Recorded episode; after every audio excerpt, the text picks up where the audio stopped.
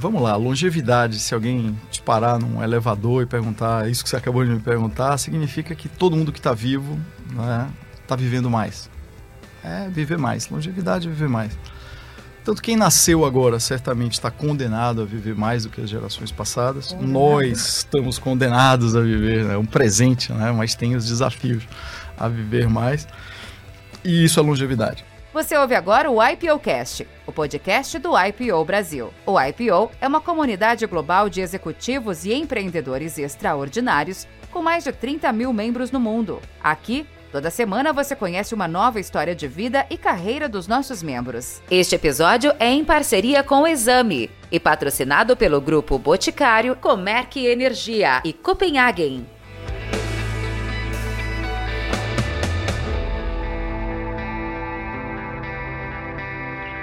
O IPOcast podcast do IPO Brasil. Hoje estou aqui com a nossa amiga Rossana. Prazer estar aqui com você, Rossana. Ô, Ventura, sempre, sempre ótimo estar aqui. Mais um, uma bela entrevista que nos espera pela frente hoje. É, hoje nós temos um querido amigo aqui, um partner mas um partner de longa data, de longevidade, que é o Henrique Noia, né? Bem-vindo, Henrique. Bom estar aqui com você, querido. Poxa, antes de mais nada, obrigado pelo convite. Vocês são incríveis, são parte já da minha família estendida, vocês sabem disso. Uh, além de outros queridos do IPO. Para mim é uma honra estar me juntando aí a todas as pessoas que vocês já tiveram a oportunidade de entrevistar. Henrique, tem um currículo aqui para dispensa te apresentar, mas eu vou ler aqui um currículo para o pessoal te conhecer, quem não te conhece ainda. Tá? tá certo. o Henrique é formado em economia pela Universidade Federal da Bahia, direito, nem tudo é perfeito, pela Universidade Católica de Salvador, né? Pós-graduado em finanças pelo IBMEC, possui MBA pelo INSEAD. Mais de 25 anos de experiência nas áreas financeiras, marketing, vendas, desenvolvimento de negócios, estratégia em empresas brasileiras e internacionais. No Brasil e no exterior, em empresas como OAS, Serveng, Ômega, Energia, Mongeral Aigon, Icon Media Lab, que, que foi em Barcelona, Madrid, Lisboa, também na TechLag, Teletech, em São Paulo, Buenos Aires, Cidade do México. E nos últimos oito anos ele ganhou muita experiência no setor da longevidade né, como diretor executivo do Grupo MAG, onde desenvolveu a plataforma de longevidade, composta por duas empresas para o desenvolvimento de conteúdos e para a venda né, do grupo, lideradas por ele desde o início. Né. E em 22 eh, se tornou sócio e, e criou o fundo, lançou o fundo eh, Trigger Longevidade para Private Equity, ao qual tem se dedicado é, até o momento. Henrique, bem-vindo ao podcast. Prazer estar aqui com você, querido. Não, obrigado, obrigado. Parabéns pela, pela visão, né? Porque há oito anos já está trabalhando com longevidade, que é uma coisa que se tornou mais moda no, no último ano, dois anos, né? Uhum. Pós-pandemia. Então, excelente já ter começado com essa visão. Né? Obrigado. Na verdade, essa história da longevidade, ela me pega um pouco uh, na minha origem, né? Eu nasci filho de pessoas mais velhas. Quando meu, meu pai e minha mãe, acho que numa noite quente da Bahia, é, meu pai tinha 50 anos e minha mãe quase isso, né? E meu irmão mais novo antes de mim é 15 anos mais velho do que eu. E aí eu apareci, né? Na Bahia a gente, você sabe, não, não nasce estreia, nem morre sai de cena, né? Então. Pô, Henrique, tu, tu, não largou a baianice, não né? Larguei, não. É uma estrela, né? e aí, bom. pô, é, quando eu me dei conta de, de, de, de, ser gente, né? Sei lá, com mais de, de por ali, 8, 10 anos, meu pai já tinha quase 60 anos, 60 anos. E minha mãe chegando lá, né? Num tempo que não é o, o tempo de hoje. Uma pessoa, naquela época, a expectativa de vida, né? Eu tenho 56 anos. É, a expectativa do brasileiro, média, era de 55, 60 anos. No, hoje a gente está em 77, para você ter uma ideia. A expectativa de vida ao nascer. Então, eu convivi né, com, com pessoas dentro de casa uma casa harmônica com três irmãos quase pais, né? Dois irmãos mais velhos e uma irmã mais velha ainda, que era a irmã mais velha, é a irmã mais velha, uh, cercado com a longevidade, né? Vendo várias fases da vida. Eu, numa, mais novo, numa família com os irmãos quase com idade para ser meus pais, literalmente, e pais com quase avós e pouco contato tive. Eu só conheci uma avó, não é? Uh, mais ou menos bem. E meus pais, duas personalidades uh, complementares. Meu pai vem de uma família de, de uh, um pai dele, uma família de sete irmãos, com um pai uh, industrial. Meu pai tinha, meu avô tinha uma, uma, uma indústria de bebida na Bahia. Através dessa indústria ele sustentou a família inteira, sete filhos. Né? Naquela época a televisão acho que não era uma grande coisa dentro de casa. Uhum. E minha, minha mãe é a mesma coisa. Minha mãe vem de uma família com, com sete filhos também, coincidentemente onde meu avô era comerciante, era um grande comerciante numa cidade do interior da Bahia, só que meu avô morreu. Morreu cedo, morreu na beira do balcão do, da loja dele, é, com 50 e poucos anos. E minha avó, imagina, naquela época, com sete filhos, um morreu, uh, que era o mais velho. Na época não tinha penicilina, minha mãe contava, ele morreu de uma espinha no, no, no nariz que deu sepsemia e, e ele veio a falecer. Minha avó, do lado materno, viu com seis filhos, cinco meninas e um menino, que era o caçula. e meu pai vinha lá com, com, com, com, a família dele, não se conheciam, né? Mas minha mãe ficou uma pessoa criada pela minha avó muito pragmática, muito. Uh, uh, acho que influenciada pela situação. Ela era a segunda irmã mais velha e tinha que cuidar de toda a casa, toda, toda a família. E meu avô veio de uma família que não teve esse problema, né? Pessoas é, mais resolvidas financeiramente, com mais perspectivas do que a sobrevivência ali da, da, da, daquela situação. E dentro de casa, né? História passa, os dois se conhecem, se casam, e eu, quando me dei por conta, eu vivi essa longevidade. Minha mãe sempre muito pragmática, meu pai mais... Uh, uma visão mais acadêmica, mais...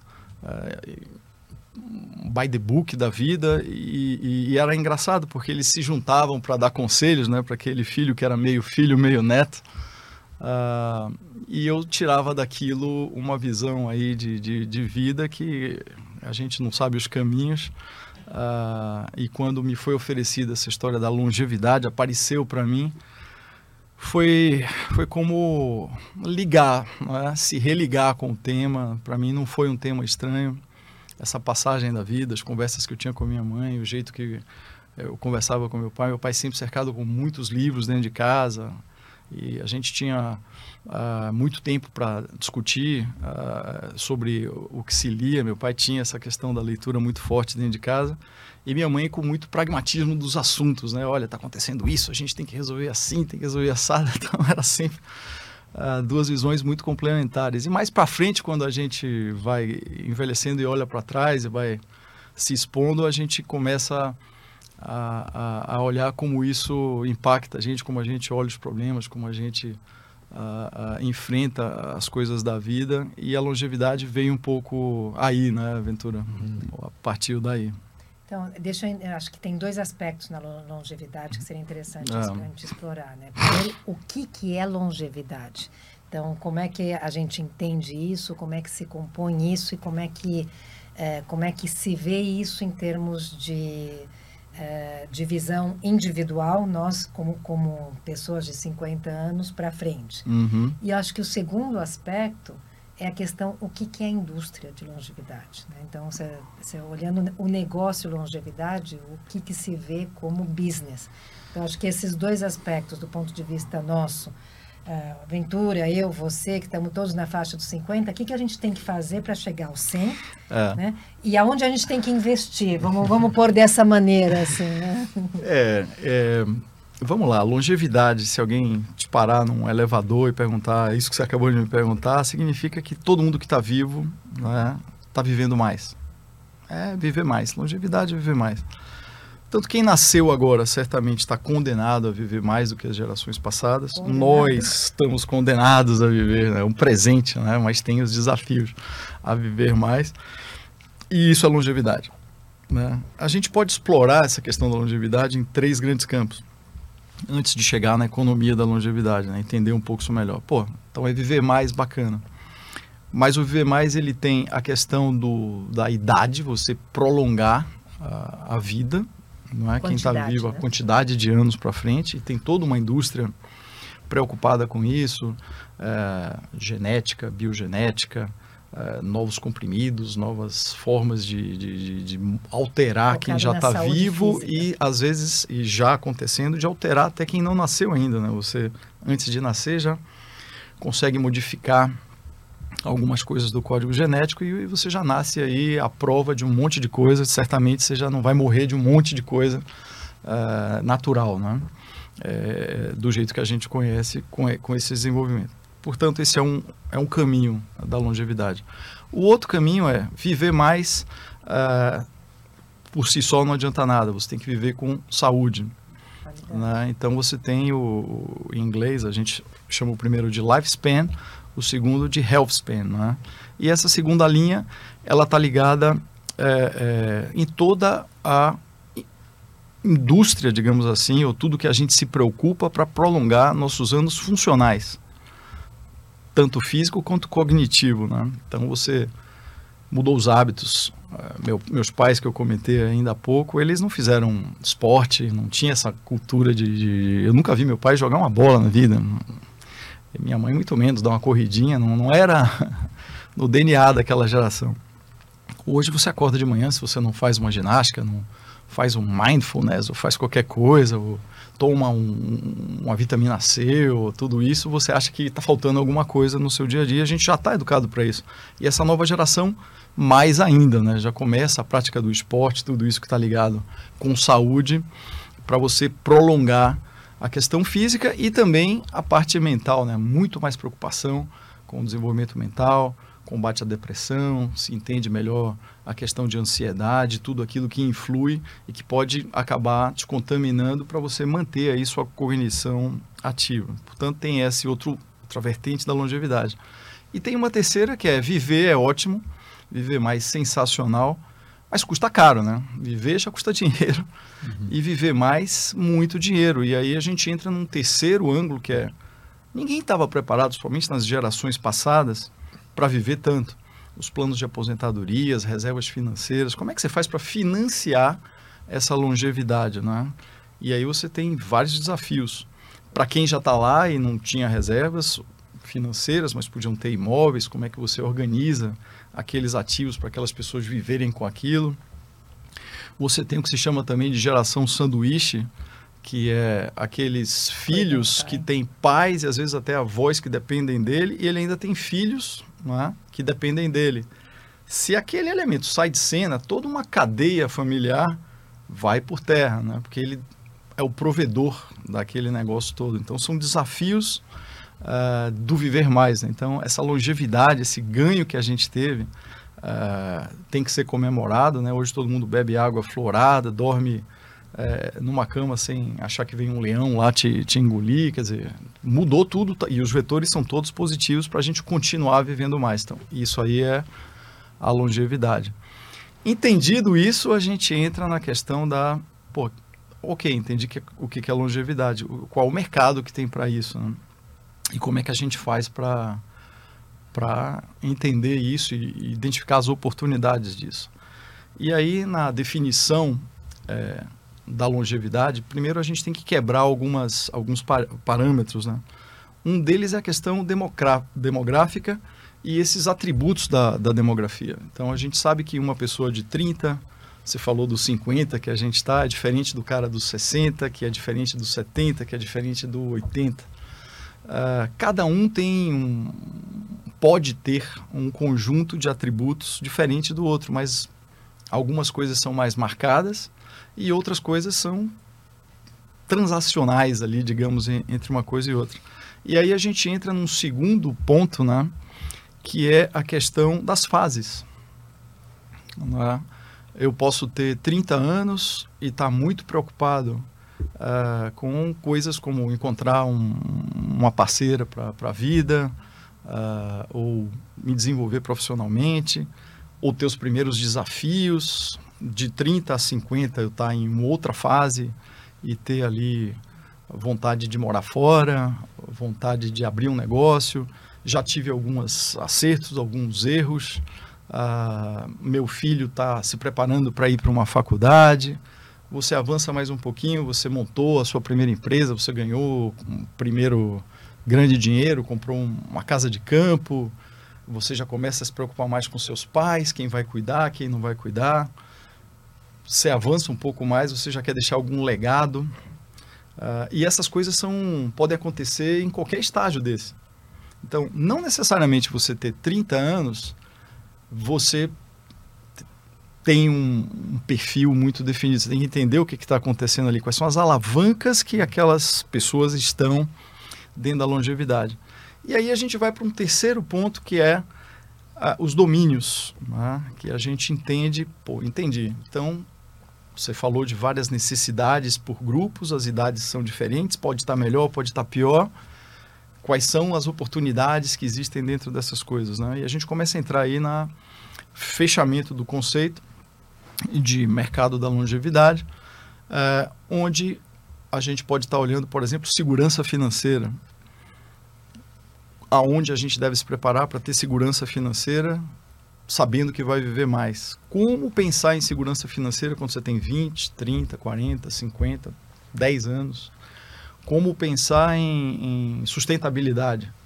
É? É, todos esses temas eles passam e você começa a ver mercados que acontecem, mercado de cuidadores, mercado da beleza, mercado da ginástica. Essa semana acho que saiu uma rede aí do, do Sul que está crescendo justamente atividades fazendo sociais, né? atividades sociais, é uh, promovendo serviços para determinado grupo de 50 e poucos anos e crescendo paca, já expandindo para o Brasil inteiro. E a gente vê muito isso. E aí a gente fecha isso e começa a olhar esses mercados, né? Que mercados estão se desenvolvendo, dado esses cenários, dadas essas matrizes, quando a gente cruza e isso é o que a gente faz lá no, no, no nosso fundo, né? criar uma metodologia de olhar esses mercados, olhar como esses empreendedores estão focando no desenvolvimento de produto, olhar as demandas que vão vir, as existências que vão acontecer, essas curvas todas, e poder estar tá naqueles mercados que a gente acredita que já estão suficientemente, suficientemente maduros e, e provocam essa transformação e vão crescer e separar aquelas coisas que é, parecem estar ali, mas que não necessariamente é, lidam direito ainda com o tema da longevidade, apesar de estarem surfando de alguma forma ali, de forma tangente, com a economia da, da longevidade. Essa economia toda no Brasil, que a gente chama de economia da longevidade, né, olhando esses mercados, esses comportamentos, os gastos dessas pessoas, ela já está em mais ou menos quase 2 trilhões aqui no Brasil.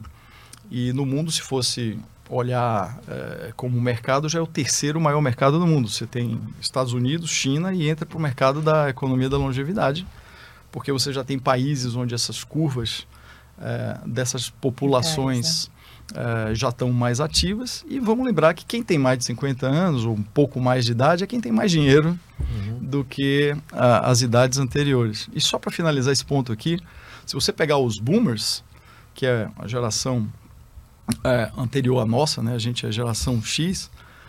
Eles vão ficar órfãos, vão entrar 70 trilhões de, de, de, de, dólares aí circulado que esses caras vão, vão herdar para ir para frente, né? É muito dinheiro na mão de gente é, mais nova é, que herdaram, não produziram muita coisa. Uh, e essas pessoas vão consumir, vão precisar manter, porque já estão com essa mentalidade. Então é uma economia muito rica, muito poderosa. Uhum. Uh, e a gente começa a ver mídia, começa a ver mais informação, as revistas dando uh, mais espaço para o tema da longevidade. Então é um momento muito interessante para olhar isso, sobretudo aqui no Brasil, que é o país onde a gente tem essa curva de crescimento da população 50 a mais mais rápida do mundo, né? Hoje já é 25% da população brasileira, a gente vai chegar a mais ou menos quase metade disso uh, até 2100, sendo que 2100 a gente pensa que está longe, mas se a gente for aqui até 2034, quebra o Pacto Internacional e a gente chega a quase 75 milhões de brasileiros, né? Um terço da população, se você for cruzar a rua é, no Brasil, um, ou é você ou é alguém que tem 50 anos em, na maioria da cidade, ou é você ou é um dos outros dois que estão atravessando a rua com você. Isso é assustador. 2034? Né? Quebra o pacto intergeracional. Você vai ter mais gente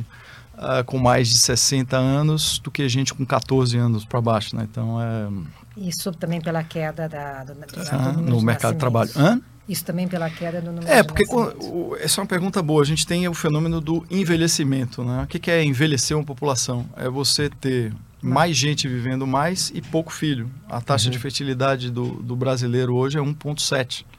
Era 1,9, uh, eu lembro. Então, caiu, uh, já caiu até mais com a, com a pandemia e voltou a subir um pouquinho, é 1,7 por ali. E só é 1,7 por causa do Norte e Nordeste, que tem um pouco mais de 2. Uhum. E aí o negócio vai para 1,7. Se você corta o Brasil no meio, pega do Brasil para baixo, vai para Brasília, se eu não me engano, a gente está com 1,5, é uma Itália. É, e, e, taxa de fertilidade é o seguinte: para repor o estoque de brasileiros, você tem que ter 2, né? 2,1, porque tem a mortalidade infantil, 2,1, 2,2. Então você, ela vai lá 2.1.2, bacana, você repôs o estoque de brasileiro. Uhum. Menos de 2, uhum. Você está acabando com o estoque de brasileirinho. eu ajudei, eu dei, eu dei três. É isso aí, você tá, eu tô ali, acabei com dois. Mas é, é isso. Não, aí cresce os pets, né? Deixa, é, os pets, né? exatamente. Né? Deixa é, do Marley, pet crescer, né? Marley. Né? Marley. Deixa os pets já, daqui a pouco tem mais pet no Brasil do que... É, a gente recebeu aqui um, um, um, o Roberto, e ele estava falando um pouquinho né, de ambientalismo com quanto, o Roberto Clabin. E aí, uh, quantos pets tem no Brasil? Foram 165 milhões de pets, ou seja, daqui a pouco vai passar o rebanho bovino foram em 198 milhões, né? já está quase igual um para um aí brasileiro, né? Mas são números grandes. Mas é engraçado, Rosana, porque assim, quando a gente fala de longevidade, é, a gente é, é, inexoravelmente a gente fala de anti-aging, né? A gente fala assim, pô, eu não quero envelhecer, né? É. Envelhecer, a gente, no senso comum, lembra o quê, né? É. Estética, visão, né? O cabelo branco, né? Sim. Então, né? Então, é, essa, agora você deu um cenário muito maior do que, que é a indústria, né? De health, de insurance, do care, né? É, do lazer, do, do esporte, da alimentação, né? E quando você fala quase 2 trilhões, eu fiquei pensando assim, pô, que você conecta, né, que é um mercado extremamente consumidor é, e, e, o que você falou com a, o wealth maior, né, que tem maior poder de compra talvez, né, não, é. não necessariamente, mas se entende, né, isso, né. Agora, é, falando um pouquinho, quebrando isso, Henrique, é, se a gente pode entrar em segmentos, né, tá. talvez vamos falar mais, é, é, mais demandante aqui para os IPOers aqui da nossa cidade, o anti-aging, né? Então você fala lá, vou no nutrólogo, vou no geriatra, tem amigos que vão no geriatra com 35 anos. Eu comecei um pouco tarde, errado, né? Ia só no nutrólogo, eu né? nem fui. Né? Então, aí você é jovem, né? Você está com uns 27, 28, é. né? Você não fala... Né? Então, ali... Mas fala um pouquinho disso, né? Qual é a, a, a mentalidade, as, as, indústrias aí fazendo na vertical, né?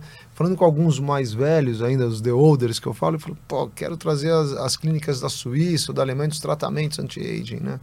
Eu tenho um vizinho do, na laje minha que tem 94 anos. Ele dirige, fundador de Alphaville, a mão dura. Falou, eu, eu, eu, tenho certeza que o senhor vai em umas clínicas na Suíça ou na Inglaterra. Tá, não, não conto meu segredo. Estou bem lúcido, dirigindo o carrinho dele e tal. Né? É. Então, Fala um pouquinho dessas verticais para nós. Vamos lá. Hoje, vamos dar um passo para trás e aí a gente chega lá. Né? O que está acontecendo nesse mundo da, da, longevidade estendida do ponto de vista é, da busca através uhum. da, da, da, ciência, da medicina. E a gente vê um monte de coisa. Eu nunca vi tanto livro sair, né? Tem uhum. é, mindfulness, como você deve encarar as relações e é um, é um caminho. Auto-living, né? Auto-living, então... é, tem aquele strength... Uh, é, strength to strength, strength que é esse to da, strength, da felicidade, Otto Brooks. Exatamente, do Otto é, Brooks. Até um, as mulheres pega uma coisa... que é para né? vida valer a pena, uma coisa Vida assim. valer a pena. Então tá todo mundo trazendo estudo soma, são visões, são ângulos, né? E a gente tem tem que olhar a coisa com, com, com um ângulo bem, bem amplo ali para ver o que, que tudo isso soma. Né? Vou te falar especificamente como essas coisas da saúde, as descobertas da saúde, às vezes influenciam a busca e até influenciam outras indústrias. Né? Hoje você tem a genética e a biogenética. A genética é aquilo que você herda. Pô, você vai lá, já está codificado lá o, o, o, DNA, você sabe que você tem geneticamente tais e tais origens e tais e tais predisposições genéticas a algum tipo de enfermidade. Porra, isso já é muito bacana, porque você já consegue saber com muita antecedência que você tem predisposição para alguma coisa e que você já começa a evitar certas coisas. Né? Hoje em dia, qualquer exame de sangue também, olha, você está com colesterol, você trata, você deixa de comer, você muda os hábitos, você está com resistência aeróbica, quando você faz um, um, um, teste de. Você já consegue, com muita coisa fora genética, dar um diagnóstico e você se cuidar. E tem a biogenética. Biogenética, você faz um exame de fezes, desculpa a palavra aí, mas é o que é.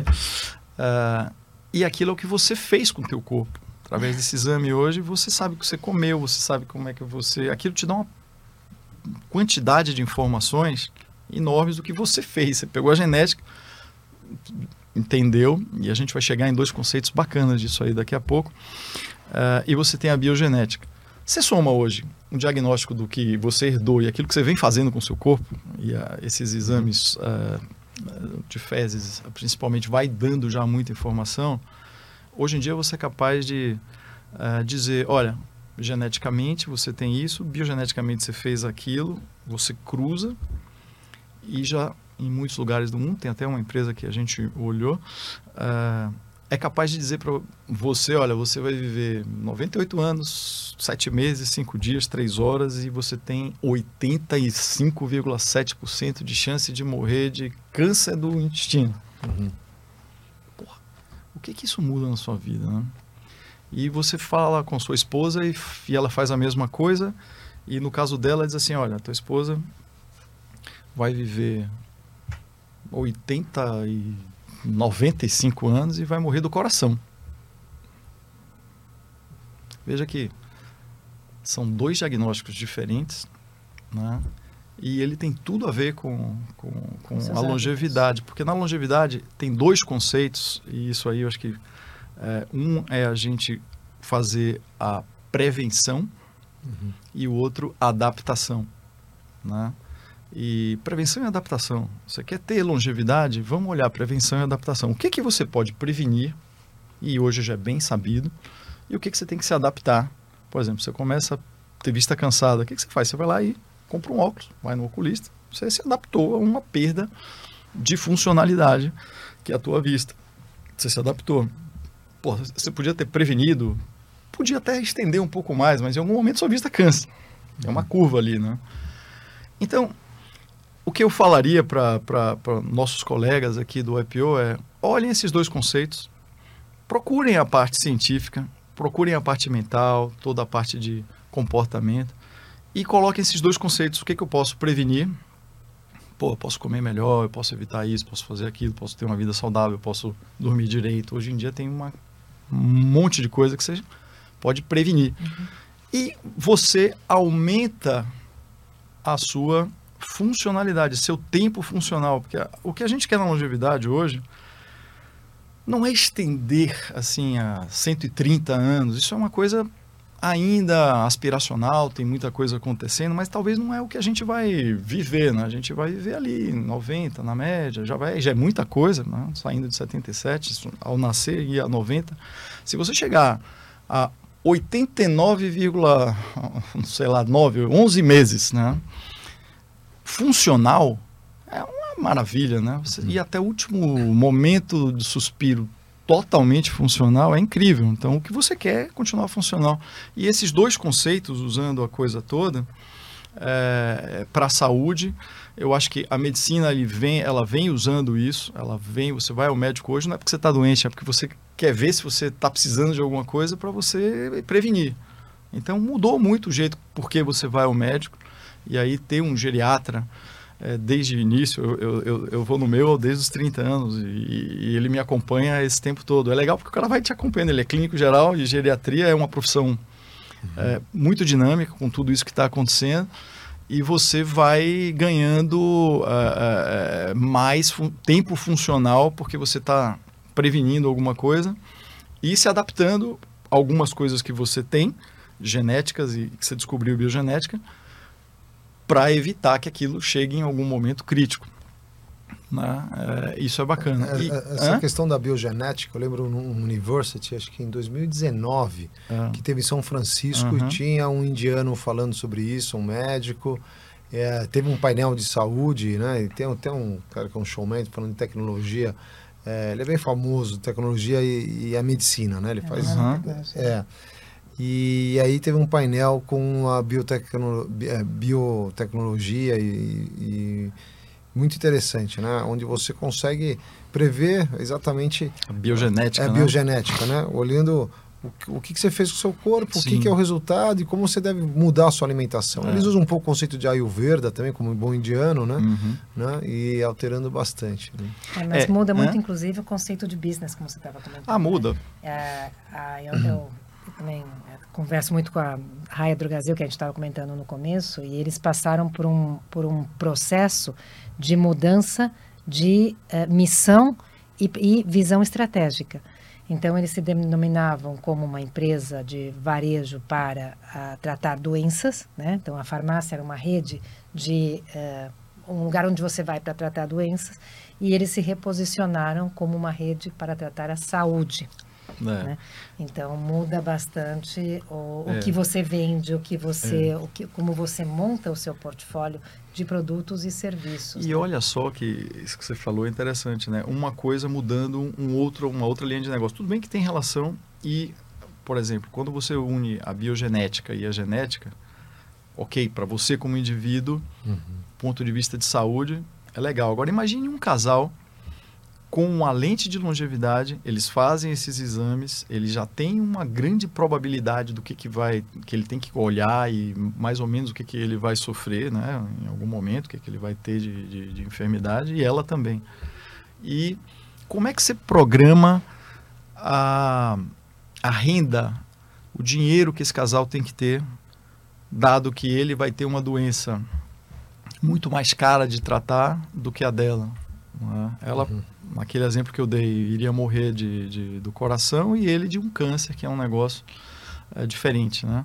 É, ela talvez morra mais cedo e ele vai ter mais, uma vida, mais, uma coisa mais arrastada. Podia ser até mudar o exemplo, vamos dizer que ele vai ter um Alzheimer, que é aquele negócio que não mata, mas debilita. Como é que você compõe suas reservas sabendo que cada um é diferente?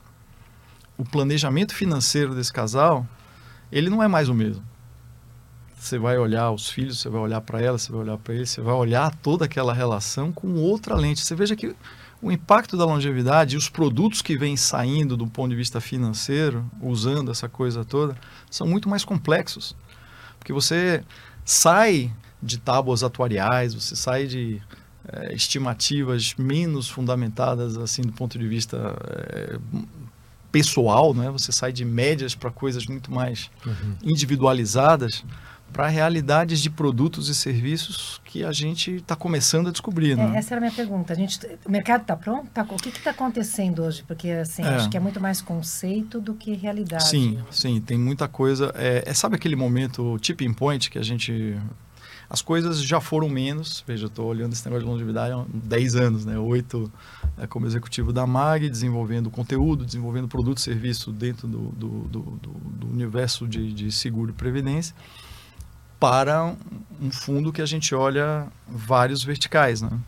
E é, é, o que que já é realidade, né? Que você olha e, e, e vê acontecer, por exemplo, indústria da menopausa.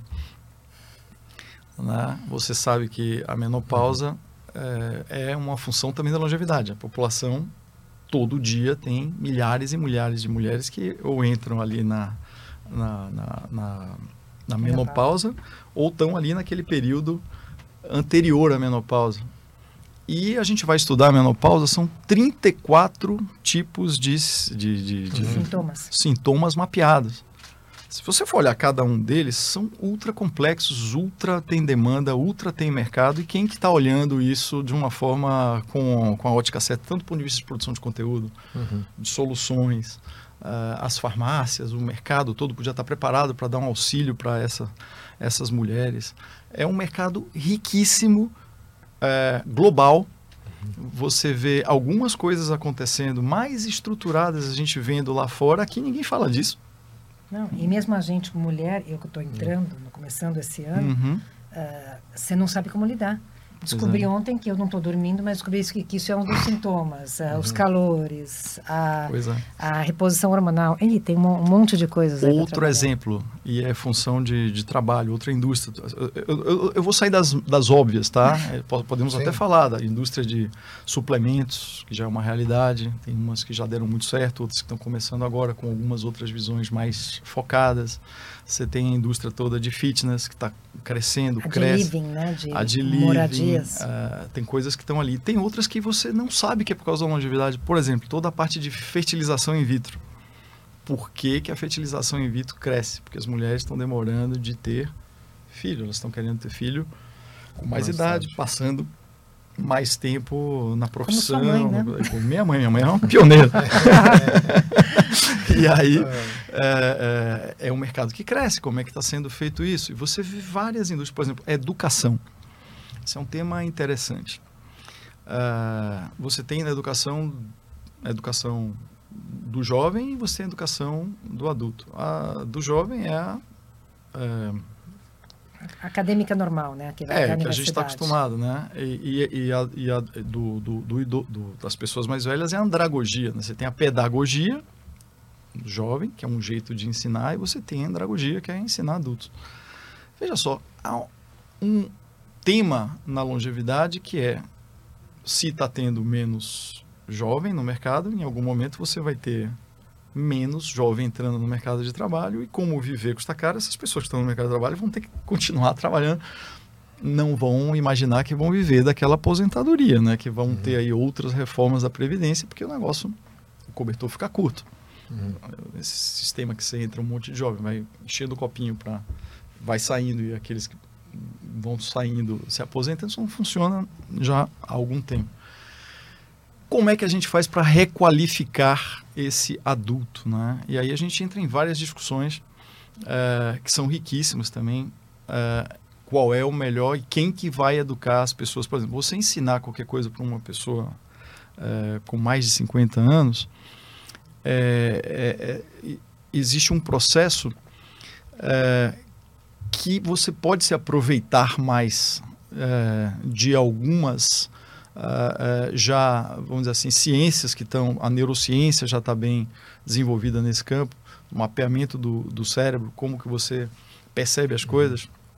E você vai ensinar Excel para esse cara, ele tem que se requalificar e você tem que ensinar uma competência, né?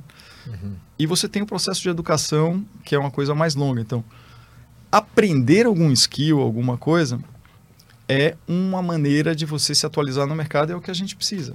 O outro, quando a gente fala de educação, é um processo sistêmico, que é um negócio de longo prazo.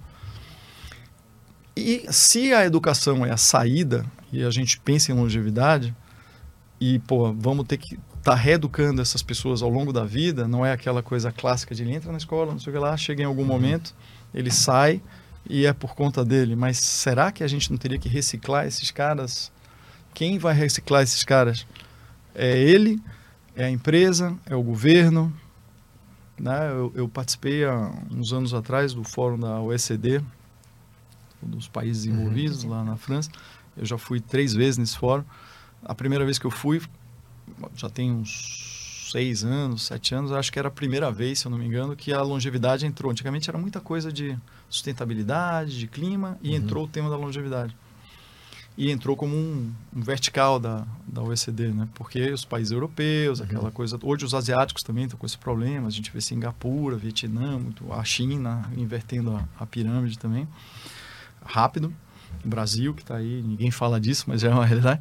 E lá estava se discutindo quem é que vai reeducar. A gente precisa de trabalhador. E aí veio um case que era dos, do, do, do parlamento escandinavo.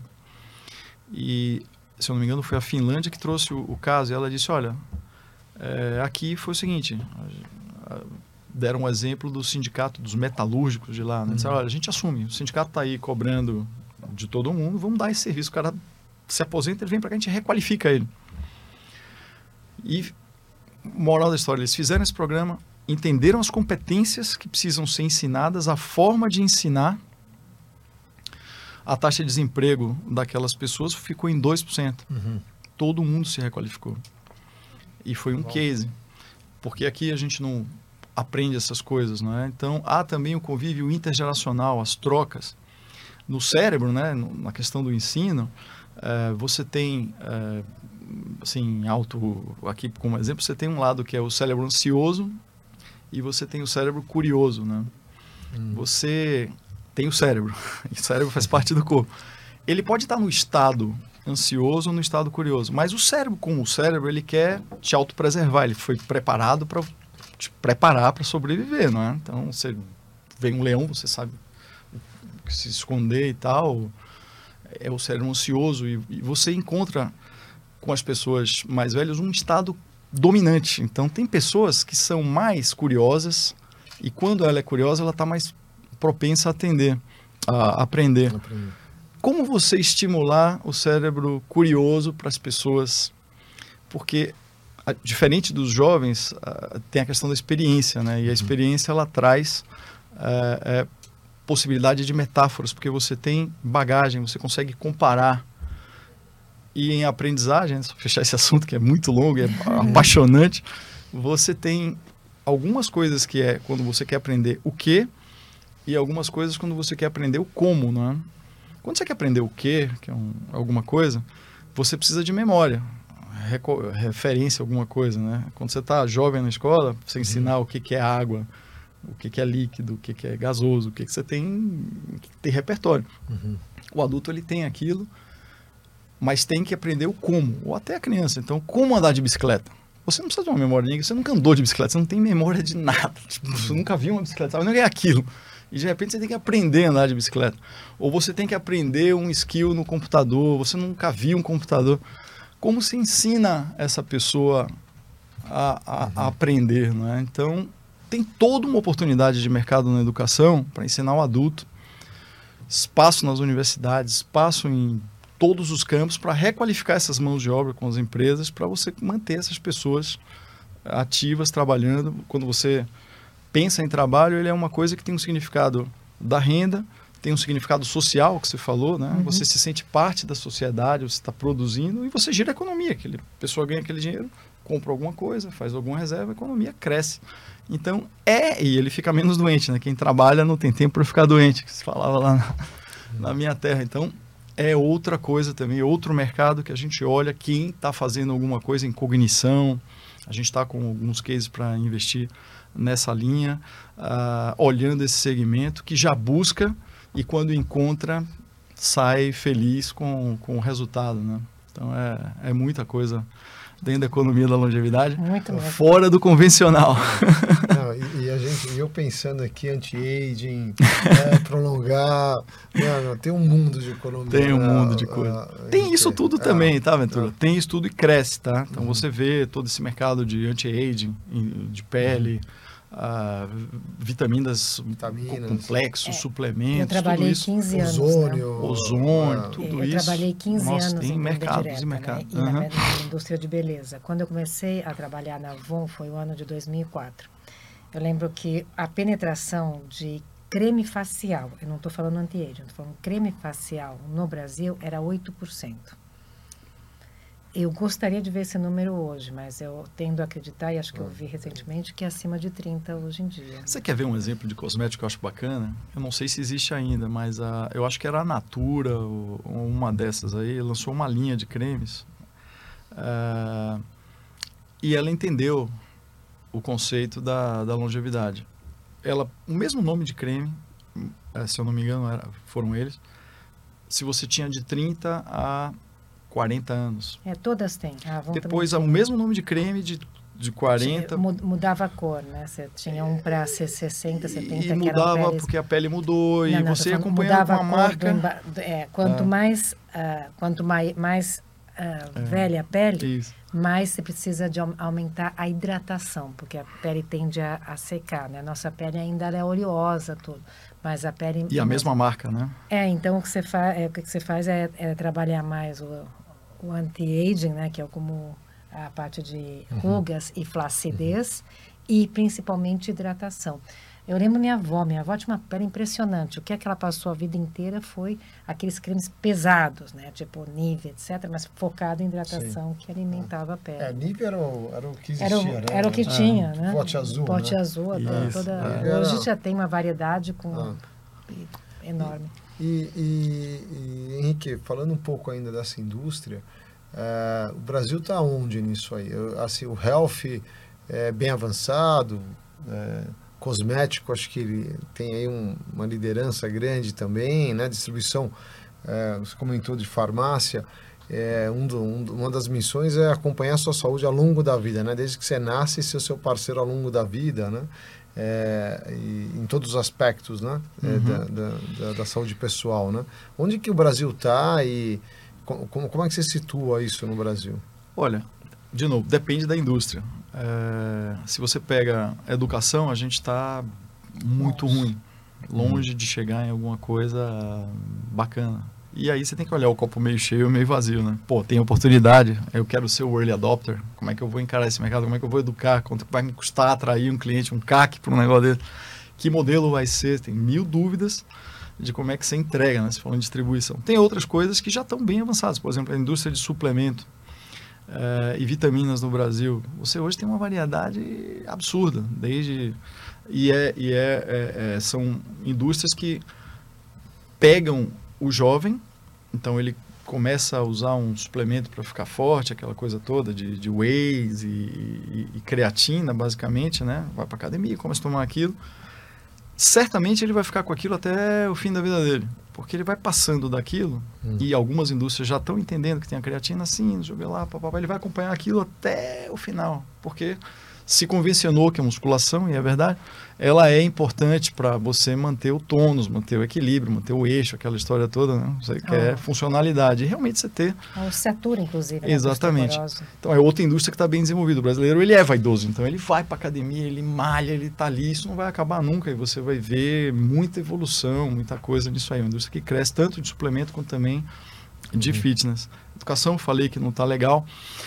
A parte toda de uh, produtos financeiros uh, para estender a, longevidade. A gente está longe ainda de ter alguma coisa. Por exemplo, você vai para a Europa, você vai para os Estados Unidos, você já tem a hipoteca reversa. Um mercado já é, maduro, que funciona, que são maneiras de você é, é, financiar a tua longevidade. Você come a casa, né? E, e, o que é uma hipoteca reversa? Você tem uma casa, você vende a casa e recebe, continua morando na casa uhum. e recebe dinheiro dentro, morando na casa para se sustentar. Você não mudou o teu padrão de vida, está dentro da tua casa, você ainda está recebendo por isso. Quando você morrer, aquela casa passa, passa pro... 30 anos pagando a casa e 30 anos vendendo a casa. Exatamente, exatamente isso. Mas você tem um fluxo, você tem uma renda. E aqui no Brasil ainda não tem nem a legislação é, da, da hipoteca ainda é muito incipiente. Né? O home equity aqui ainda é incipiente. Aqui não tem não é, nem o, não é nem o que você está falando de hipoteca reversa. Tá hipoteca tá reversa, sim. É, o home equity ah, aqui, que eles estão ainda é um empréstimo com garantia da casa, ainda é o, ainda é o early stage disso. O né? early stage, é outro, ah. outro mercado. Ah. ah e, e, no Brasil, quem tem mais, eh, as casas todas, né, 70% eh, dos donos de casa tem mais de 50 anos. Ou seja, como é que você vai eh, evitar de criar o mercado de hipoteca reversa, sabendo que isso é uma coisa importantíssima para essa população, que certamente vai ter que usar a casa para uhum. uh, viver, né? Uh, uhum. com a mesma qualidade de vida. Então, ultra, um mercado importantíssimo de financiamento da longevidade, totalmente ainda incipiente no Brasil é, já há alguma, alguma busca dentro do Banco Central para criar uma, uma, regulamentação, a gente acompanha isso ali, vem acompanhando de perto já algumas startups que já foram e bateram porque viram que não ia dar certo, a gente olha muito esse negócio todo, é, mas está aí, tá? vai chegar. Alguém uhum. vai sair na frente, alguém vai fazer acontecer e vai, e vai, vai chegar, pode, pode ter certeza que precisa. Né? Uhum. Uh, você tem esse que eu te falei uh, da, da, saúde da mulher, uh, olhando né, o climatério e, e, e, a menopausa. Duas indústrias incríveis, uhum. totalmente aí ainda sem ninguém olhar, nem ninguém. A cadeia inteira ainda não acordou para isso. Uhum. Lá fora você já tem coisas acontecendo fortes. Uh, portanto, a gente está num, numa velocidade muito grande de envelhecimento, lembra? Vivendo mais e tendo pouco filho. Uhum. Uh, um mercado que cresce uhum. em coisas que a gente já vê o impacto da longevidade, nesses que eu falei e outros. E você vê uh, uh, ainda muita ignorância do ponto de vista de não saber, né? Uhum. falta de conhecimento do, do, do fato da, da, uhum. da, mudança demográfica e de associar essa mudança demográfica com esses mercados. E muita gente já está crescendo dentro desses mercados por causa da longevidade, questão de farmácias, inclusive, né? Você, você, muitos idosos vão passear na farmácia, ver as novidades, vai lá, bate papo com ela, não é, é um negócio. Antes era supermercado. Antes né? era supermercado, cara. A farmácia virou um grande ponto ali também, de, de, de uhum. você encontra a turma, oh, pô, e tal leva o cachorro, vai passear, uhum. passa na farmácia, sempre faz uma comprinha. Mudou. A gente tem que olhar toda a parte também de infraestrutura urbana, não é? Saiu uma matéria uh, recente, eu não sei se foi no New York Times ou na, na Economist, sobre, uh, acho que foi no, no, no New York Times, uh, Singapura, as pessoas mais idosas entram nos, nos metrôs e 15% dos usuários do sistema metroviário de lá para passear. Eles saem de manhã para não ficar em casa, aí saem, dá a volta na linha inteira, para em algum lugar, vai, fica passeando de metrô e volta para casa. O metrô sabe que é uma um, ficar em casa naquela solidão é uma coisa horrível, começou a preparar toda uma estrutura para entender esse esse novo usuário deles, né? Uhum. É, é, não há uma função de chegar em lugar nenhum, é simplesmente sair de casa, dar uma volta e voltar, passar o dia inteiro parando e tudo e vendo gente dentro do metrô, assim, uma coisa é, nova, eles, né? Tem aquela série, né, que é Blue, The Blue Zones na Netflix, é outra coisa que é também. bem interessante, ah. em que eles falam uh, as cinco zonas azuis onde tem maior longevidade do mundo e os quatro fatores que fazem com que essas sejam uma Blue Zones, né, que é nutrição, movimento, propósito e, e relações. Relações, com né? comunidade relações. E aí eles, no exemplo de Singapura, né, eles trazem muito o como uh, o governo tem atuado para criar essas, esses lugares que, que, de movimento e comunidade. Né? Agora imagina, é, eu não vou nem chegar nesse sonho, né, mas há, quer ver outra oportunidade, indústria que é alguém que diga assim, olha, vamos criar calçada, calçada uniforme, preparada para essa mudança demográfica. Uhum. Não, eu caí semana é. passada com a ah, calçada. Ah, não, aqui São Paulo é um desafio, né? E, não... e, tem outra, outra indústria, né? Que para mim tem sido né? desafiante com pais de 80 anos, que é a indústria de turismo. Pô, isso então? Estão é, com, tão com energia, estão com lucidez, estão uhum. com dinheiro, querem viajar. Tem tempo. Tem tempo e eu não consigo, eu, assim, estar há três meses tentando identificar para onde levá-los que tenha infraestrutura, uhum. é, que não, não precisa caminhar muito é. e tenha a rede hospitalar por perto. Você quer ver, o, pegando um exemplo, é, avião, né? Avião longa duração. Quantas vezes recentes você está lá sentado na tua cadeira e a, a aeromoça ou alguém lá da, da cabine, a, chefe de bordo, fala: tem algum médico aí na, no avião? É. Vocês já repararam que isso tem aumentado paca Sim. De, de, de, você ouvir dentro do avião? Sim. Acho que vai chegar uma hora que a gente vai olhar esses voos todos como um plus. Esse voo tem um médico. Esse voo tem, tem não sei o que lá. A aeromoça, a, a Porque se a gente aumenta, exatamente, se a gente aumenta né? o voo dessa, dessa, veja, a gente está falando de longevidade e olhando o idoso, que faz parte da longevidade. Esse idoso está vivendo mais, tem mais dinheiro e é funcional. Ele faz parte da longevidade. É um mercado? É. Que serviços, né? Voos preparados para ter todo esse, esse, esse, suporte, não tem. Uhum. Nenhuma companhia ainda acordou, pô, o que, que a gente pode preparar aqui para receber essa turma mais velha? Rossana, eu estava aqui pensando um pouco no, nos Youngers, né? e a gente está aqui com o livro de inovação, a gente fala muito de criar, né? Bom, o Henrique já, o que ele já deu de dica aqui para os empreendedores é. jovens, né? E de novos eu já tô marcando com o geriatra já. Não, não, e de novos business aí para os jovens empreenderem, né? Porque meu, o que você abriu de oportunidades, eu estou olhando isso muito com um copo cheio, tem um mundo aí de indústria para ser explorado, para ser feito, para ser criar é, impacto, né? E, e, melhorar aí a vida e o atendimento dessas, dessas necessidades que vêm, né? Eu lembro também do, do um AI, né? Eu falo que logo, logo seu best friend vai ser o AI, né? Já tem aqui os filmes que saíram um tempo atrás, que a gente achou meio maluco, cinco anos atrás ele se apaixonava, né? Pela, uhum. Pelo sistema. Uhum. É, e, e, hoje acho que o, o, melhor amigo seu daquela turma vai ser o pet, vai ser um AI. Que, né? E o maior, maior Alexa, desafio né? do pet vai ser o AI, né? Pra, né? Da indústria de pet, né? Mas muito legal. Aqui tem muita criatividade aí para ser é, disruptada e feita, né? Muito bom, muito bom. É, é eu, eu dou mentoria para alguns jovens uhum. uh, empreendedores uh, e acompanho de perto aí como é que eles estão indo. E eles olham de fato, tem uns que já estão olhando para isso, trazendo um monte de, de coisa bacana.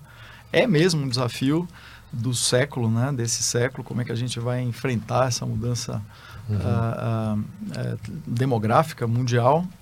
Os mercados, qualquer um que eu te falei aí, tem mil oportunidades de escalabilidade, de, de retorno. Uh, uh, e também de transformar o mundo, isso que você falou que eu acho que é mais importante, né? A gente olhar que quer viver mais, todo uhum. mundo quer viver mais, a gente quer uh, viver com mais qualidade de vida, quer viver com mais atenção para as pessoas, quer fazer elas prosperarem por mais tempo. Eu acho que esse é um desafio, está eh, entre lá as 17 missões da, da, das Nações uhum. Unidas, né? da, da, da uhum. ONU, eh, olhar essa questão também, então eu acho que tudo está colaborando para qualquer pessoa que queira empreender, revisitar os seus modelos de negócio para olhar esse segmento com outros olhos é. uh, e ver essas, essas dores, né? É. é. um prato, um copo, um copo cheio, como e, você falou. Aí, voltando ao tema de liderança, né, a gente não tocou um tema que, que, que também tem sido uma dor no uhum. ambiente empresarial, que é a questão da multigeração, multigeração, né? Então, uh, no ambiente de trabalho, em geral, conviviam duas gerações. Sim. Hoje estão convivendo quatro. Sim. Né? É então, verdade. Então, isso acho que uh, para todos, tanto no ambiente de trabalho como, no, como líderes, Uh, eu, eu, tive até um. Eu, eu também mentoro uma, uma pessoa, e, e, quando a gente falava de diversidade, ela falava assim: Sandra, para mim o mais difícil é como é que eu lidero um cara que, da minha equipe que tem 60 e outro que tem 20. O que eles buscam são coisas diferentes, o estilo deles são coisas diferentes, a, a forma de trabalhar é diferente, né? Acho que é. essa é uma, é uma questão que também, como liderança, que a gente tem é. que refletir. não sei se você já pensou Sabe, nisso. Muitas vezes, é, é, tem alguns exemplos, né? Eu me lembro que eu fui visitar uma empresa de uh, e, e só um parênteses. Minha primeira posição de gerente, eu assumi com 25 anos e primeira gerente. E aí eu tinha debaixo de mim um cara de 50 que Isso tinha que sido diretor. Né? Então eu olhava para ele e falava assim: é a minha primeira posição de gerente e ele é subordinado meu. É. Então, obviamente que eu tratei-o como consultor, né? mas tive que lidar com isso para o ego dele. Uhum. Né? E para o nosso bom convívio. Então eu vivi isso na Olha, pele. Tem, tem assim, tem mil exemplos disso, né? Eu, eu vou falar uh, alguns que um tem essa questão da empresa familiar nas sucessões. Aqui no IPO mesmo, hum. a gente vê muito isso. Já conversei com algumas pessoas que estão passando exatamente por isso. Uh, a fase de transição de dono, né? Dono pai passando para o dono filho e, e, e, é um tipo de problema. A gente vê isso bastante. Muito. E tem também essas questões dentro da, das dinâmicas da empresa. Vou te dar dois exemplos. Um que eu vi de perto era uma empresa de call center. Call center já é um ambiente jovem. Uh, e essa empresa foi contratada para dar o, um auxílio para uma seguradora. Foi por isso que eu fui lá ver a coisa. Na hora do falecimento de um segurado. Uhum. Aquela pessoa teve uma ideia de assim, pô, o jovem não tem experiência Empatia. com empatia com a morte, assim, né? Com Sim. dar um, Tá um pouco distante dele, né? É distante dele. Então ele vai falar aquela coisa, mas está falando com, sei lá, uma coisa muito fria. Por que não criar uma célula com pessoas mais velhas que vão dar essa suporte para aquele segurado, o, o, que não é o beneficiário, e ajudá-lo na parte do enterro, aquela coisa toda. Uma ideia bacana, né? Mas vamos lembrar que o mundo tem métricas. E os gerentes das linhas de call center são jovens, eram pessoas da mesa que viraram gerentes de linha, às vezes, e, e o cara mais velho deve ter 30 anos. E aquela célula, o cara mais novo tinha 50 anos.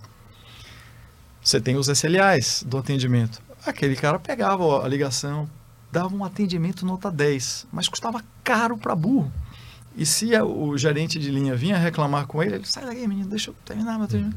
Não respeitava em nada as regras. Fazia o que achava que tinha que fazer e, e a coisa foi. Hum. Moral da história, o negócio não deu certo, né? Financeiramente aquilo não funcionou.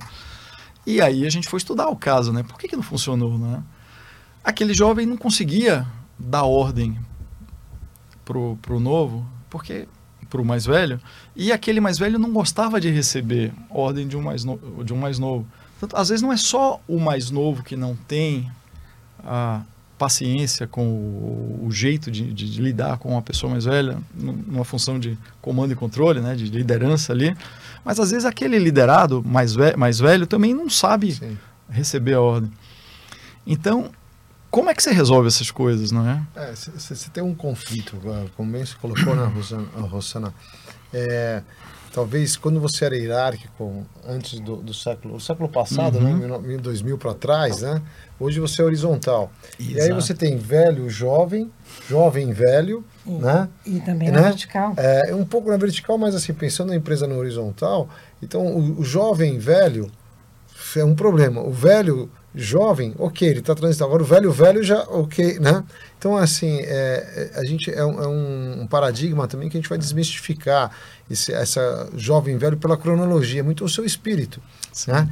A gente tem aqui exemplos que a gente entrevistou e fala e convive entre nossos amigos extremamente ativos, com mobilidade, falando em viagens, falando a mente extremamente lúcida, né? É, recente, dois amigos meus falaram, um acho que aqui, o pai é, o Ricardo, ele falou, o Diniz, o pai dele, 94 anos, vai para o escritório. Falou hoje para a gente aqui, dirigindo. Ah, o meu outro amigo, a mãe, 98, leu o Estadão todo dia. Eu falei, como assim ela leu o Estadão todo dia? 98, Ventura, melhor do que eu. Né? Então, assim, Não, a disposição... Silva, que estava aqui, faz né? apneia e desce 25 metros para caça submarina. Então, então, assim, você olha essa, o espírito jovem, né? E a mobilidade, a funcionalidade está acompanhando, né? É, são as coisas que a gente está vivendo, né? é, novamente. É, são os desafios desse, desse momento nosso. Né? E você falou uma coisa importante, essa questão da mudança dos uhum. estilos de gestão e esse choque geracional, é, eles têm que ser é, trabalhados, trabalhados, previstos também. Né? Previstos, né? trabalhados, tem, tem se pauta, você quer. Que são paradigmas que a gente nunca pensou, nunca né? Pensou. A gente pensa muito mais na cronologia. Sim. Talvez é igual o desafio exponencial, né? Que a gente é. tem a dificuldade de exponencializar é entender que você tem um, uma pessoa de cabelo branco mais jovem do que quantos jovens você tem aí mórbidos, sem energia e pessoas com. Mas na, né? na, da parte de liderança, você tem muitos desafios aqui. Não é só o estilo, né, que, você, que uhum. vai por essa parte cognitiva que você está comentando, mas também a parte de uh, definições, né? Então, hoje se fala muito de benefícios flexíveis, que eu acho que é outra indústria ah. que, que, uhum. vai, que se está falando muito, Sim. né? Então, assim, você você, o que, que você prefere ter como benefícios? Talvez eu prefira ter um bom plano de saúde Isso. e um jovem prefere ter um short Friday, né? Sair a meio-dia.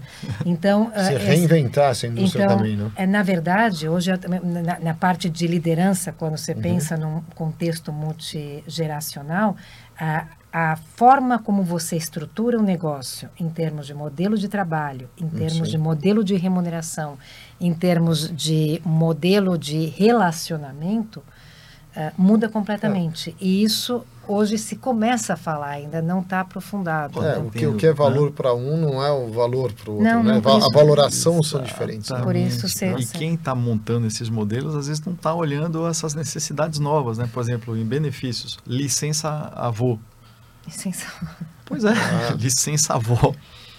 Já se pensa nisso. Ah. Não se pensa. Já imaginou? Licença avô. É. Nasceu a filha da, da sua filha. Você uma semana, 15 dias, está lá com tua filha, com teu neto. E sem sabor. É. É, São desafios então... para os tempos desafios atuais e vindouros já, né? E, e, isso também não é só geração, como é, é gênero, como é, é, como vai para todos os aspectos. Né? Esse né? negócio um... da, é, da, da, do, do, do, da diversidade, eu acho que ele está abrindo também para a questão da, da, da idade, né? Etarismo. Do etarismo, que é um desafio, né? Que é o, o, o, o preconceito por idade no, no ambiente de Sim, trabalho. É isso bem envolve. E isso é muito interessante. É. Você vê bancos, por exemplo, né? É, por que, que não tem um banco para quem tem mais de, de 50 anos dedicado com produtos, outras ideias aí, né? Sim. É, se você pega os grandes bancões de varejo, e é dado, não vou dar os nomes aqui, mas uh, a gente está aí toda hora com eles, uh, mais de 50% dos correntistas têm mais de 50 anos. E quem tem dinheiro mesmo dessa, dessa, dessa quebra aí, certamente.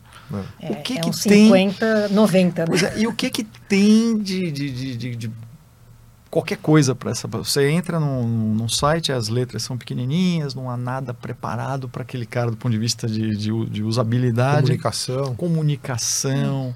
produto. Previdência, né? Nada, zero. Zero. Olha, outra oportunidade incrível. Vão anotando aí o Youngers, assistam esse evento aqui. Longevidade é para vocês, hein, Youngers? Mas falando um pouquinho, acho que de YPO também, né? Sim. O, o Henrique é um entusiasta, é um partner, né? É da uh, esposa da nossa querida Violeta, né? E ele é um tipo, pioneiro na, no, no, tratamento de partners também. Né? É, é o então, líder, né? Ele é o é, líder. Porque, né? na assim. verdade, o Henrique, uhum. o Gonçalo, meu marido Marcelo, eles montaram o primeiro fórum de partners né? e criaram um primeiro ambiente em que começou a se falar, uh, o que ajudou muito a nós, mulheres YPOers, né? a, a, se, a se também valorizar o partner que não Sim. seja dono de hum. casa, né? A gente está chegando aqui no nosso tempo, Henrique, mas eu queria ouvir um pouquinho aí do IPO, você partner, é, o que que é, como representa e a gente trazer mais partners aqui. Pô, né? Essa é a nossa luta. É. Olha, a IPO para mim foi com a Violeta, né? Que, que, que, veio. Aliás, Violeta, minha parceira de vida, minha, minha, minha cara metade, o melhor de mim é uhum. ela. É, a gente se conhece desde mais de 30 anos, 36 anos, né? mais até 37 anos. É, e foi praticamente minha primeira namorada e eu conheci ela na casa da minha sobrinha, para você ver como as diferenças geracionais. Hum. E lá estava a dona Violeta é, com um, um, belo laço vermelho no, no cabelo e, e, foi amor à primeira vista. e a gente está junto desde então e tudo, um empurrando o outro, outro empurrando um, todas as batalhas da vida, dois filhos, é, e sempre com muito amor, muita dedicação, até que um belo dia chegou o IPO na nossa vida, e eu vi o entusiasmo dela em 2000 e, sei lá, 15, 16 por ali, não me lembro direito, é, e eu até ali comecei a conhecer as pessoas do IPO, é, mas não era estava ali, né? Passou acho que um ano, eu conheci o Richard em algum. Ele falou, pô, por que vocês não montam um fórum é, de, de, de, maridos, né? Falei, porra, gostei, legal. Não, você vai organizar o, o, o, o, fórum. Falei, porra, mas eu não. Não, tem um treinamento, tem assim, tem, tem assado. Eu peguei fui lá, fiz o treinamento. E foi um choque, porque teve o treinamento, uh, vieram algumas pessoas, uh, membros, né? IPOs mesmo, participaram e, e, a gente fez aquele fórum. Eu falei, caramba, eu adorei esse negócio. Como isso vai me fazer bem? E eu comecei a. Dei sorte de encontrar algumas pessoas que estavam ali. A gente fez esse primeiro fórum, foi acertando. Foi, o fórum está até hoje aí. Entraram alguns, saíram outros. É, o Marcelo é, é, é um, é um é. querido, está lá também e a gente sente vontade de ir, não é? Quando a gente sente vontade de estar com aquelas pessoas e, e naquele ambiente se abrir, eu falei, pô, se isso é bom, imagina o resto do IPO, deve ser maravilha, como é que eu posso ajudar? E, e o IPO é, é, é um lugar que se você quer fazer, você pode fazer, você vai fazer, depende de você. Te, ah, se abre a oportunidade, de fato, não há a resistência é baixa. Você quer fazer, vamos lá fazer. Eu, eu sou um cara que gosta de fazer. Uhum. E quando eu gosto de fazer, eu me empolgo, eu sou um cara empolgado por natureza. Eu gostei da, da, da do que estava fazendo e queria fazer mais e trazer mais gente. A gente já está com dois fóruns de, de, de, de, maridos aqui, hoje em dia é partner, né? mas era marido indo para o terceiro. E temos os fóruns nacionais de, de partners. Agora eu, inclusive, já tenho mais um. Hoje eu recebi já mais uma, uma chamada, que já tem mais gente querendo uh, participar e tal. E aí vieram eventos, vieram treinamentos, a gente vai conhecendo, vai se inteirando. Eu acho que se tiver algum partner ou algum, alguma uh, IPOer, esposa que estiver me ouvindo aí agora, incentivem seus companheiros a, a se juntarem, porque vai melhorar. Vocês vão ver que vocês vão discutir coisas é, da família com outras perspectivas que são muito ricas. Vocês vão conhecer experiências que te enriquecem. É um ambiente receptivo. Os IPOs, eu tenho dois aqui que eu adoro. Então você tem a possibilidade de fazer amigos é, para a vida mesmo. E da vida, né, na longevidade, uma das coisas que a gente leva é isso mesmo, né? Quem vai estar tá ali na hora se despedindo, te abraçando com seus, suas conquistas são, são seus amigos, né? Fantástico. Bom, chegamos ao fim, Henrique. Muito obrigada por ter aceitado esse convite, por ter nos ensinado tanto né, nessa questão de, uh, de longevidade. A gente vai ter que continuar sendo eternos aprendizes, né, lifelong Pô, learners. Sempre. Então, ter você como uh, mestre nesse momento para nos ajudar na nossa segunda metade da vida foi fantástico. Yeah, e geralmente aqui, o Duane que faz a curadoria aqui dos livros, a gente separou um aqui, inovação para você. É, então, cultura de como implementar inovação na empresa, prosperar. Eu acho que você vai gostar. Espero que você não tenha lido ainda. Não, tá? esse não. Vou te entregar ele aqui, um presente nosso para você guardar. Muito obrigado. Mas daqui a pouco a gente faz uma dedicatória para você. Obrigado. Mas olha, prazer, Henrique, estar aqui com você. A casa está aberta faz a, o 2.0, já no próxima etapa aí dos novos desafios, você vem aqui contar pra gente, tá? Muito Obrigada, obrigado, Henrique. Obrigado a vocês, obrigado a todo mundo que está ouvindo a gente aí. Vamos viver mais com qualidade de vida e curtindo cada dia. Importante é isso. Não deixe de escutar os outros episódios do YPO Cast, disponível em todas as plataformas de streaming.